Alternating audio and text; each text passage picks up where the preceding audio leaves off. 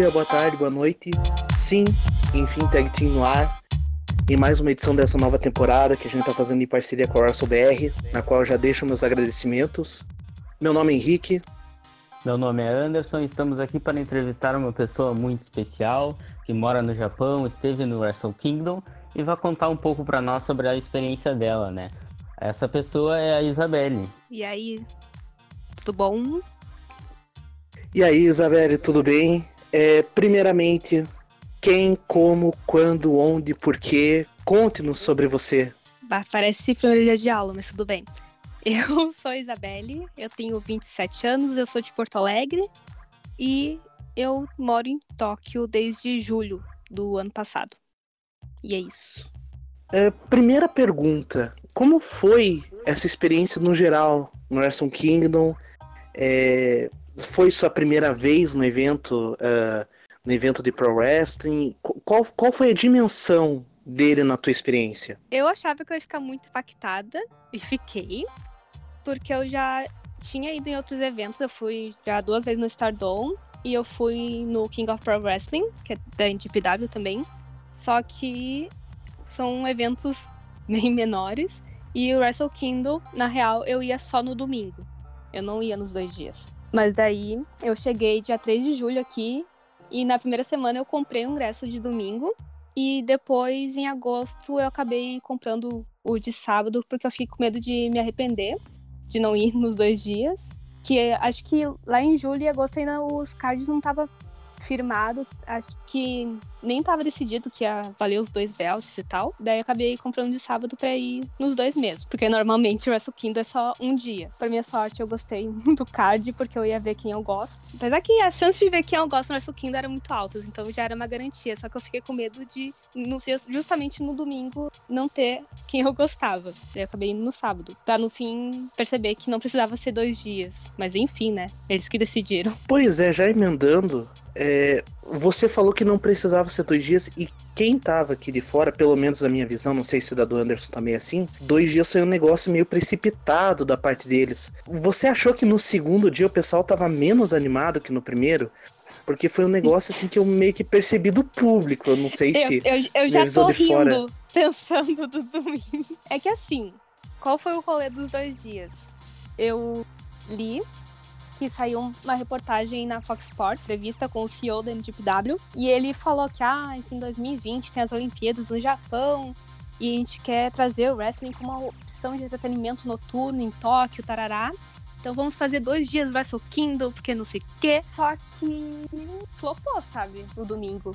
Porque tradicionalmente o Wrestle Kingdom é sempre um dia. Acho que é sempre no primeiro, primeiro domingo de janeiro, não sei, uma coisa assim. E é tradição de quem é fã aqui de ir. Aí eu acho que as pessoas arregaram de ir no domingo, tipo, ser tradição e nesse dia especial. E o domingo era só um extra. Só que eu achei que o sábado ia ser com menos, menos pessoas, porque no domingo tava o título, a luta dos dois belts, né? Mas foi total contrário. Não sei se vocês viram os números, que no sábado foi 40 mil e alguma coisa pessoas, e no domingo foi 30 mil, tipo, 10 mil pessoas não foram no domingo.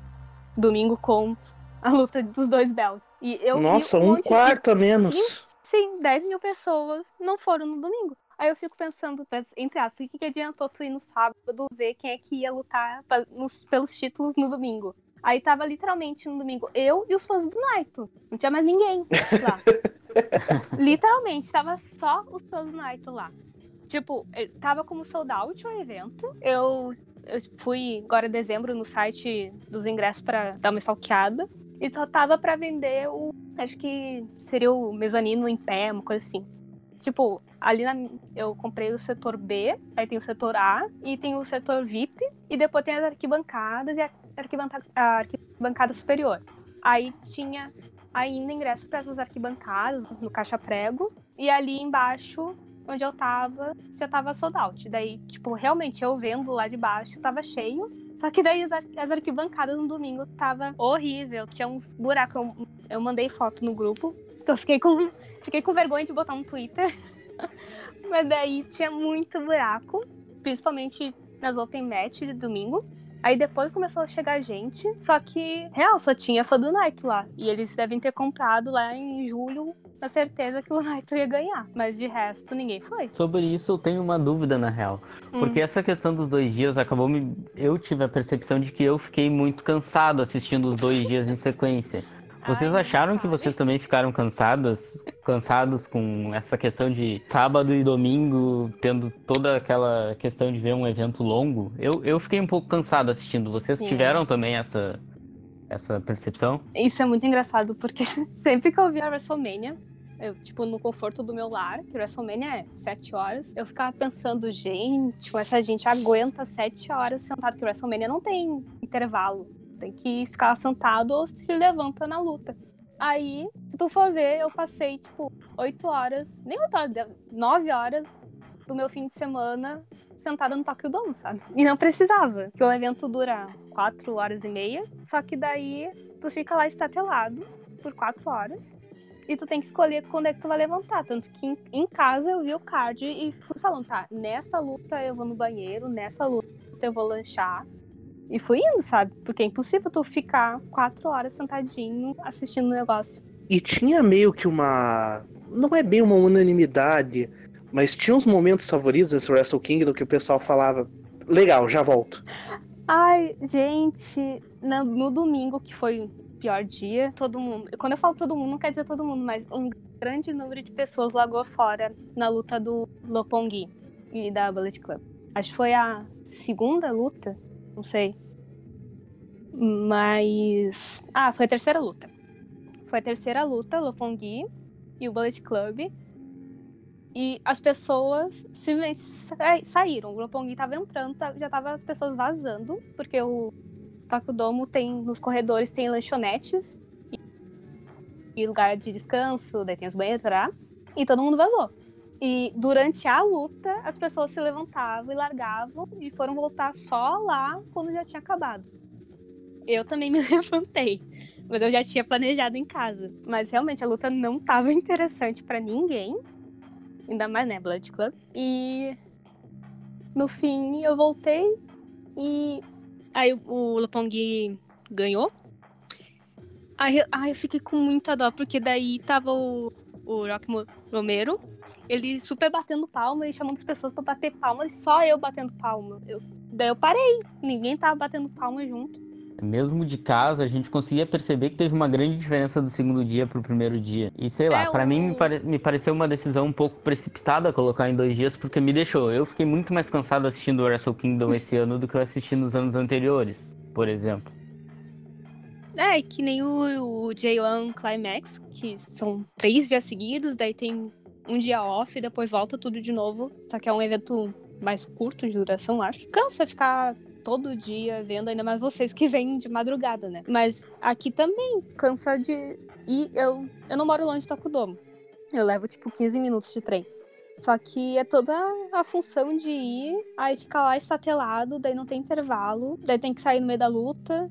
Tipo, tem uma. A mina, a mina do meu lado, ela passou a luta do Moxley inteira fora. Ela simplesmente vazou e voltou com frango frito, sabe? As pessoas simplesmente vazam.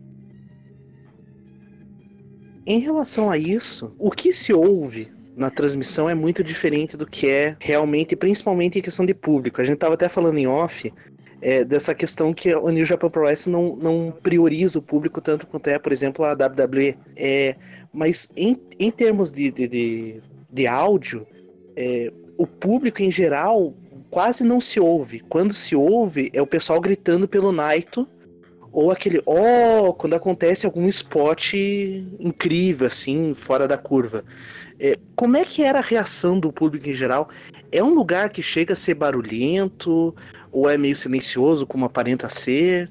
Não é problema de áudio, não, não é falta de microfone. As pessoas não falam. Não, tipo, eu dei o azar de estar perto de pessoas que falavam, mas elas, elas, elas eram dos Estados Unidos. Elas não pararam de falar. Mas os japoneses, eles não falam. Eles só batem palma e em certos momentinhos eles gritam os nomes. Tipo, quem é mais fanático grita o nome. Tipo, eu tava no meio do fã clube do Night. Daí era toda hora a gritaria pelo Night ou pelo Hilomo, que seja. Só que é muito específico. No resto, eles não falam, eles não fazem nada. Eles só educadamente bate palmas para quando algo muito legal acontece e tal. Ou quando o Kenta aparece, todo mundo vai, né? Mas isso já é tradição. Mas de resto, eles não falam. E já que a gente já entrou nessa questão de, de reações em relação a lutas e essas coisas assim, é, quais lutas que tu destaca principalmente no primeiro dia? Como as lutas que foram favoritas para ti, nesse sentido?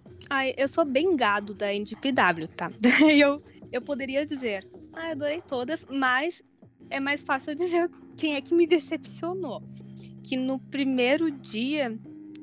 Ah, sabe qual foi o problema? O problema no primeiro dia teve três opening match, então isso foi um saco. Tipo, começou. Acho que era quatro da tarde começou. Aí teve a da Stardom, que era exclusivo, porque, pra quem não sabe, Stardom foi comprada pela mesma companhia da NGPW. Aí eles fizeram esse show de demonstração do novo produto, tarará. Daí eu gostei, porque eu gosto de Stardom. Só que depois teve a luta dos Young Lions, pra variar. Daí meio, meio chato. E depois da velharada.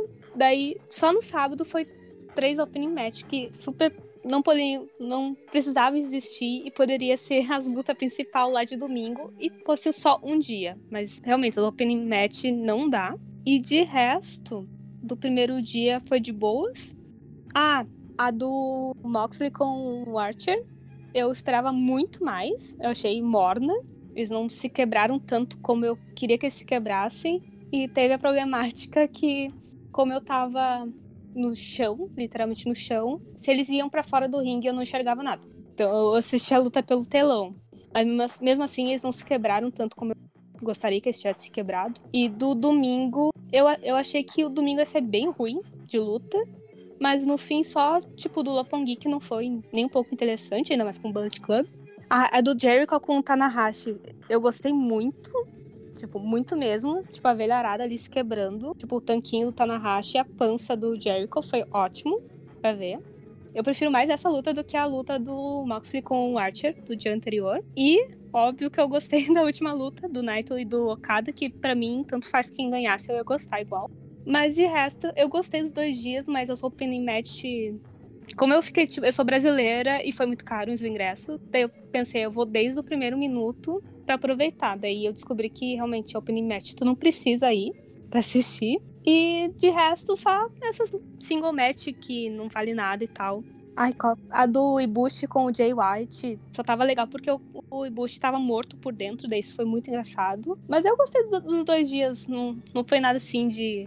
Ai, eu não gostei de tal luta. Só, foi só umas decepções pontuais porque, porque eu me. Eu esperei muito por causa das promo. Aliás, por falar nisso, em questão de promo, a despedida do Liger é, não passou no New Japan Pro Wrestling Road, que era por onde eu tava assistindo. O pessoal que tava vendo pela Fight falou que chegou a passar, mas a do New Japan Pro Wrestling entrou naquela tela de espera tudo mais. Como é que foi a reação quando ele fez aquele discurso de despedida no, no segundo dia? Eu esperava bem mais, porque, tipo, na real, a cerimônia de despedida dele era na, foi na segunda-feira, né? O New Year Dash, aham. Eu pensei assim, não, mas, porra, é toque o domo, né? Não vão deixar de fazer algo especial. Só que no fim eu achei meio meio broxa, sabe? Eu esperava bem mais, ainda mais das lutas. A de sábado foi ele com a vilharada dele. Daí isso foi legal e tal. Só que daí no domingo foi com o Hiromo e o Dragon Lee, que não é mais Dragon Lee. Esse rolê dele falar e tal, não, não achei grandes coisas. E eu achei meio chato até por ser Tokyo Dome, achei que ia ser muito mais especial, ainda mais com o que eram só 30 mil pessoas, mas eram 30 mil pessoas. Eu achei meio apressado, na real, porque foi, foi a primeira luta, a primeira luta depois da Open Match, e eu achei meio apressado e meio, tipo, ele falou, as pessoas aplaudiram, ele saiu e ficou por isso. Eu, eu acho que poderia ter tido as, uma pré-cerimônia no Tokyo Domo e a cerimônia real oficial na segunda-feira. Mas eles sabem que faz, né? Pois é. Eu, na real, achei bastante melancólico toda essa questão envolvendo o Liger e essa despedida dele, porque, sei lá, tive a impressão, eu acho que eu concordo contigo quando tu disse que é apressado, e eu também achei a, a, luta de, as lutas dele em si não estavam fluindo muito bem. Tipo, o final com ele levando o pin nos dois dias, é uma tentativa de deixar um final mais triste, não sei, mas não, não foi algo que me, que me deixou feliz como, como fã, como um espectador, por exemplo. E não assistir essa, esse discurso que ele deu, acho que pode ter feito alguma diferença. Pode ter feito alguma diferença na minha, na minha avaliação como fã, porque vendo as entrevistas e as coisas que ele falou na, na segunda-feira, eu já achei, tipo, uma, já tive uma outra visão, achei bem melhor, consegui entender bem mais, teve mais momentos de interação é, com os outros wrestlers, eu preferi muito mais aquilo ali, aquela cerimônia que já era para acontecer mesmo. É, e tipo, essa cerimônia com todo mundo no ringue, chorando e tarará, poderia ter sido um domingo. Se, se tu vai fazer um Wrestle em dois dias, tu consegue encaixar uma cerimônia do Liger em um dos dias. Tanto que o sábado tem três open opening matches. E eu acho que eles cozinharam muito o rolê da despedida no ano passado para chegar à despedida e ser isso. Acho que foi muito mais showzinho de a, a despedida do Larga, daí a despedida em si foi isso. Foi tipo uma despedida do Exalta Samba e o Thiaguinho cantando o ano inteiro ainda com a banda. É, é, eu senti isso aí. Eu fiquei, eu fiquei com essa sensação, gente, mais decepcionado do que triste. Sim. Eu acho que até, até, até a aposentadoria do Batista, para mim, foi. É, tipo. Foi menos melancólica do que. Não é nem melancólica, é. Eu não sei dizer. Ficou um vazio, ficou um vazio. Eu, eu, eu achei que se fez muito, muito desse assunto para no fim ser isso. Tanto que, para mim, o melhor rolê dessa, dessa tour da despedida no passado foi ele e o Suzuki, né? Só que daí isso acabou em outubro, aí ficou se cozinhando até agora semana passada. Pra no fim ser isso. Nossa, muito bem lembrado, Isa. Muito bem lembrado. Se fazem isso no Tokyo Dome, era outro, era outro esquema. Era outro rolê. E tinha tempo. Tinha muito tempo pra fazer isso. Se tu me enfia três opening match de nada, tu pode fazer uma cerimônia. Se tu vai fazer dois dias de Wrestle Kingdom, enfia uma cerimônia de meia hora. Que nem fizeram na segunda-feira. Sim. Sim. É, a gente já vai entrar no, no Wrestle Kingdom em si. A gente tá falando aqui, a gente tá criticando como se fosse evento ruim. Não, gente, não foi. Não sei se é essa a opinião de vocês, mas eu não achei que foi ruim. No geral, foi, foi boa até, foi muito boa. Não.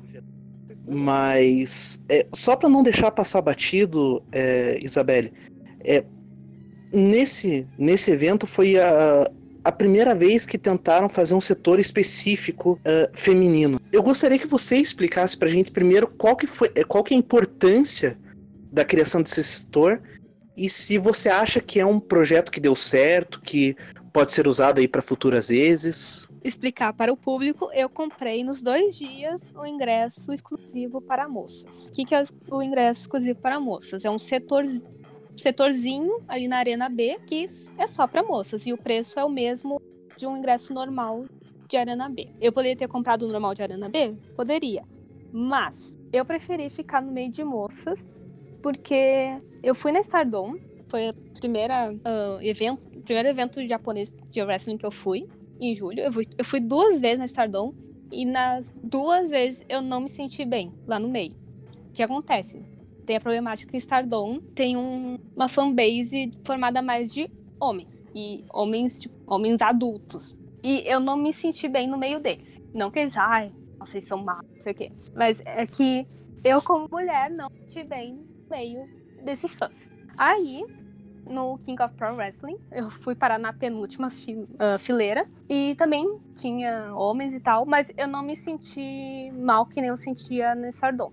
Mesmo assim, eu acabei comprando só de moça, para me sentir bem. E eu gostei muito da minha escolha. Na próxima eu queria ficar na Arena A, só que daí eu ficaria no meio de outras pessoas, mas ficar no meio de moças foi me, me senti muito bem. E outra coisa, só um, um adentro, que eles deram um brinde para quem comprou setor de moças, que é um cobertor, e eu acabei ganhando dois cobertores. Então, eles tiveram todo esse cuidado, dando um mimo pra moça que comprou o ingresso e tal. E mesmo não tendo desconto, de lugar para moça sem desconto, é o mesmo preço, eu me senti muito bem estando no meio das outras moças, mesmo eu não conversei com ninguém. Mas foi uma experiência muito melhor do que se eu tivesse no meio de outras pessoas. Apesar que em NGPW eu não me importo tanto de estar no meio de homem, E eu acho mais problemático os fãs homens da Stardom. Mas o do NGPW eu acho de boa. Mas eu optei pelo de moças mesmo e foi muito bom. Espero que eles mantenham para evento grande assim. Que para evento pequeno não acho tão grandes coisas assim, mas para evento grande, ainda mais que tem outro problema que eu não sou alta e quando eu vou na Stardom, eu acabo ficando na fileira de trás e daí vai ter os caras altos na minha frente. Daí eu acabo não enxergando. E estando lá no meio das moças no Tokyo Domo, eu consegui enxergar muito bem o ringue, porque elas são tudo do meu tamanho. Isso também acho que é algo de se pensar, além de se sentir bem lá no meio. Na lata, pessoal. Agora sim, falando exclusivamente do evento, do que rolou no ringue. Top 3 para vocês. Nossa, minha memória de peixe, eu não vou lembrar de nada, mas eu, é mais fácil dizer o que, que eu não gostei. Diga então o que você não gostou, o que, que, que, ficou devendo. Acho que a luta do Moxley, concordo Deixa. contigo. Despedida do Liger, que a gente Sim. falou também, senti que ficou Sim. devendo. Uh... A despedida e a luta dele, não, não foi legal. Mil vezes a luta dele com o Suzuki lá no King of Pro Wrestling do que o que aconteceu no fim de semana. que mais que ficou ficou abaixo da média aí? Qualquer uma que a Bullet Club tá, pra mim, Sim, eu sou clubista. Odeio o Bullet Club, quero que se fodam. E é muito chato. Dessa, e o Kenta também. Não, cara. dessa vez terei que ser do contra, porque o Kenta, embora tenha sido derrotado aí pelo, pelo Goto e, e, ter feito aquele final que até agora eu tô digerindo, eu não sei dizer se foi bom ou ruim, mas foi um final. Foi um final. Eu, eu, eu tenho pena do Knight, porque finalmente quando ele consegue o negócio, ele é ofuscado pelo Kenta. Mas. Mano, foi muito engraçado quando o Kenta entrou no ringue e caiu lá no pau. Eu vi as, que eu tava lá no meio dos fãs do Naito, né? Nossa, eu, eu pensei que aquilo. Eles iam queimar os ônibus. Sério. Tinha um cara que tava com. Tem um, ele se levantou ele se levantou e foi embora. Ele literalmente se levantou, passou na minha frente, ele balançou a cabeça de forma desgostosa e foi embora do Tokyo Dome. Quando tava acontecendo. Aí o Kenta, ele fez tudo que ele tinha que fazer e tal. E as pessoas começaram a ir embora. Tipo, ficou só pra. As pessoas que ficaram, ficaram só pra vaiar. O resto tudo foi indo embora. Puta cara. O Bullet Club é tão odiado assim no Japão? Sim. eu, eu sempre comento que quando eu vejo alguém com camiseta da Bullet Club, é sempre alguém dos Estados Unidos. Eu vi um japonês com a camiseta da Bullet Club no domingo, mas o resto é tudo estrangeiro. Só estrangeiro se presta pra Bullet Club. De resto, ninguém. Uma que eu acho que o maior fandom é do Night e companhia, né? É muito grande. É muita gente que gosta. Da Bullet Club, eu não, eu não vejo criaturas que gostem. Talvez, tipo, eles gostem de um ou outro em específico, mas da Bullet Club como, como uma stable, acho que as pessoas não engolem. Mas quando. Acho que quando, tipo, o Finn Balor tava lá, acho que tava no hype, assim, ou já. Aí já começou a desmoronar ao mesmo tempo. Daí com o Omega, depois, talvez. Só que com a formação atual, acho que ninguém mais presta com isso. Eu não tô falando muita coisa porque eu fico meio triste. Eu gosto do Guerrillas of Death, eu gosto do, do, dessa fase do Kento, tô achando legal, mas, mas eu sinto que, é, que, é um, que eu sou a minoria nesse caso. Eu tenho, eu tenho essa impressão que. Até mesmo entre os estrangeiros, eu acho que os que estão aí, ok, tem, tem os que gostam do Bullet Club porque sentem meio representado com essa questão do, do estrangeirismo, mas até, até fora, que a, a base brasileira odeia o Bullet Club. Eu sinto muito isso. É, eu, eu tenho um rolê que, tipo, eu, eu gosto do Kenta.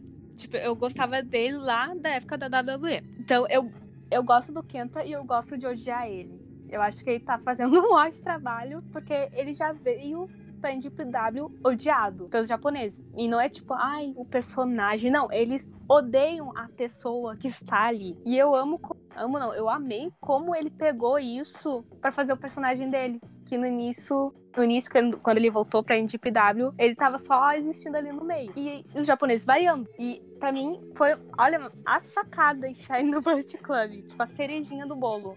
Que, ah, estão vaiando ele? Vamos botar a Bullet Club pra ser mais odiado. Daí, tu tem todo o Tokyo Dome te vaiando. E ele amando. E, nossa, eu amo, eu amo odiar o Kenta. Tipo, eu xingo ele no Twitter e tudo, mas eu amo odiar Sim. ele. Sim. Sendo que os japoneses odeiam ele de verdade, né? Sim. E assim, a cereja do bolo dele ter atacado o Shibata na, na final do G1 também é. Foi, foi bem construído. Esse personagem. Tá, assim. Depois que acabou o G1, eu falei, é, realmente ele tem muita cara de Bullet Club. Não tem como. Não tem como não ser. É, eu não, eu não, eu não imagino ele em, em outro rolê. Tinha que ser Bullet Club. Tinha, sabe? Não tinha onde enfiar ele. Ele. E tá muito bom ele na Club, justamente porque se concentra todo o ódio nele. Tá ótimo, porque os outros Club, as pessoas, tipo, ah, eu, ah, isso eu não gosto. Mas o Quinta, as pessoas vaiam ele. Mas, tipo, vaiam. Que os outros Club fossem os outros, sabe? A gente só não gosta. Mas ele em específico, ele é o boss expiatório Club. Todo mundo odeia ele. Não, não falta muito para ele virar o líder, né, da facção, né? Ah, tá. Por mim pode virar mesmo. Porque dos outros que estão atualmente, tá bem flop, uhum. né? se pensar antes do Kenta aparecer. O, Jay White, como, como líder da Ballet Club, ainda não consigo engolir. Ainda não. Embora é, tenha potencial e tudo mais, mas. Eu, eu percebi que os japoneses curtem o Jay White, mas eles, acho que é pelo estilinho dele e tal, e tal assim. Esse, ele como estrangeiro, malvadão, não sei o quê. Mas de resto, ninguém, ninguém liga. Mas com o Kenta, agora todo mundo se importa mesmo. Para fechar, pessoal, para fechar essa edição, vamos, vamos fechar em alto astral. Acho que já falamos até demais de Bullet Club, pessoal já, já deve ter desistido no meio. É, quem não desistiu, muito obrigado. É, para fechar em alta, pessoal, top 3, qual foram as três melhores lutas e por quê? Queria saber muito a opinião de vocês aí. Vamos dar uma chance para Isa pensar. Anderson, tem em mente? Tenho, tenho em mente sim as três melhores lutas para mim no evento. No primeiro dia, para mim a melhor luta foi entre a, entre Takahashi e o Osprey. Para mim foi a luta que mais me deixou animado, eu acho que eu diria, em todo o evento. Gostei muito das sequências que tiveram essa luta. Foi uma luta que teve um tempo muito interessante. É, eu, eu, gostei muito dessa luta no primeiro dia. É, Naito e Jay White eu também destaco, porque eu gostei muito de como funcionou toda é, a história da luta eu achei que foi muito bem feita. E no terceiro dia eu acho que eu não consigo escolher diferente. No segundo dia eu acho que eu não consigo escolher diferente de Naito versus Okada, que foi a luta principal. Para mim foi genial e eu acho que esse Wrestle Kingdom marcou o Okada como, sei lá, um dos maiores nomes da história, se não for o maior nome da história. E não acho que seja nenhuma loucura falar uma coisa dessas. Acho que o cara é extremamente excepcional. E é claro, essa luta tem também o lado do, do Naito de ganhar, finalmente conseguir ganhar isso aí. Isso era muito importante que acontecesse. É, é, essa foi o meu top 3. Foram as três lutas que eu mais me animei durante, durante todo o Wrestle Kingdom que eu achei espetaculares. E as tuas, Henrique? Olha, para mim, primeiro dia é melhor que o segundo. Até entendo um pouco essa, essa reação do pessoal tá cansado no segundo dia. Para mim, a melhor luta do evento em geral foi Osprey e Takahashi, porque que os caras fizeram. Eu não sei dizer, eu não sei dizer. Eu acho que, embora tenha acabado o ano de 2019, uh, eh, mostrou bem como é que foi o ano do Osprey e como ele tá pronto para qualquer coisa. Não sei por que, que não colocam ele na rota aí do, do cinturão. Eu queria muito ver o Osprey Naito uh, por cinturão. Claro que não agora, por, por obviamente o Kenta estar na rota, mas enfim, o Takahashi como campeão também não ficou ruim, muito pelo contrário. É, nem parece que ele voltou de uma lesão séria, foi no pescoço, né? Parece que, que, que, o cara tava inativo até pouco tempo atrás. E, enfim, enfim, aquilo ali foi. Aquilo ali me faz ser fã de wrestling. É isso. Uh, em segundo lugar, eu coloco o Naito Okada. E realmente não tem muito o que falar, até por conta do que a história envolveu. É, eu acho que lavou a alma de quem tava esperando, e eu me coloco nessa. É uma vitória do Naito há dois anos no Wrestle Kingdom 12 e em terceiro lugar, colocaria o Kada Ibushi, que também foi muito boa. Uh, embora eu não tenha gostado muito de Ibushi Suicida. Não, não dava para esperar outra coisa dele, mas, mas ainda assim foi um excelente combate. Eu gostei muito. E Okada, para mim, a gente já tem que considerar ele como um dos maiores da história. Mesmo com ele com acho que 32 anos de idade, a gente já tem que colocar ele uh, entre os melhores de todos os tempos, sim. O que estão fazendo com ele é histórico. Isabelle? Bom, começando que o Okada tem 34, eu acho. E realmente, ele, ele, é, ele é muito famoso no Japão, ele tá sempre na TV aberta, em programas aleatórios. E eu também, pra mim, a luta do Osprey, na real, tudo que o Osprey toca é ótimo. E ainda mais com o Hiromo. A do Naito do Jay White, eu não curto muito o Jay White, eu acho meio lento. Então, não vou por essa. Mas a do Ibushi do Okada, eu gostei não pela luta, mas eu gostei da questão mais da narrativa do Ibushi, porque ele ganhou o J1 Climax, ele tava lá com a maletinha e tal, daí perdeu. E eu li muito, muita gente reclamando assim, ah, mas onde eu tô nada ele ganhar o J1 Climax pra perder no Wrestle Kingdom, não sei o quê. Aí a gente fica pensando, ah, é que a gente tá acostumado com aquela narrativa da WWE, que acontece a maioria das vezes, de tal, tal fulano ganhar aqui e vai ganhar lá no evento maior e tal. E aqui o Ibushi, ele tem um rolê que é tipo tem que fracassar várias vezes para chegar no topo. E eu acho que a gente, a gente estrangeiro acostumado com outros rolês, a gente esperava que ele já fosse ganhador Okada em pleno primeiro dia Wrestle Kingdom. E ele perdeu justamente por causa que tem essa mentalidade que ele ainda tem muitos fracassos para atingir antes, antes, de chegar no topo que ele quer. Então eu gostei muito disso, de não deixar óbvio que ele ia ganhar. E eu gostei dele morto por dentro no domingo com o Jay White. Com o Jay White, apesar que eu não curto muito Jay White. Mas no domingo, eu gostei muito de Jericho e Tanahashi. Tipo, nenhum de vocês falou disso, mas eu gostei muito, mesmo não valendo nada valendo nada, entre aspas, que valia o a cinturão do Jericho, mas a gente sabia que isso nunca vai acontecer. Mas eu gostei muito, ainda mais pela idade dos dois, e foi um entretenimento muito bom. Mas de luta mesmo é Naito e Okada pra mim. Uh, sobre Jericho e Tanahashi, é, tá em quarto lugar. Tá em quarto lugar para mim. É, foi, foi muito boa mesmo. E eu me preocupo com essa mentalidade do Ibushi, porque tem uma certa idade que a gente não pode mais ficar fracassando muito, não, porque senão, sabe? É, ele tem esse aspecto jovial, ele tem essa mentalidade jovial. Mano, ele tem 37 anos. Isso é muito engraçado. Porque olha a cara dele. Olha o tanquinho dele.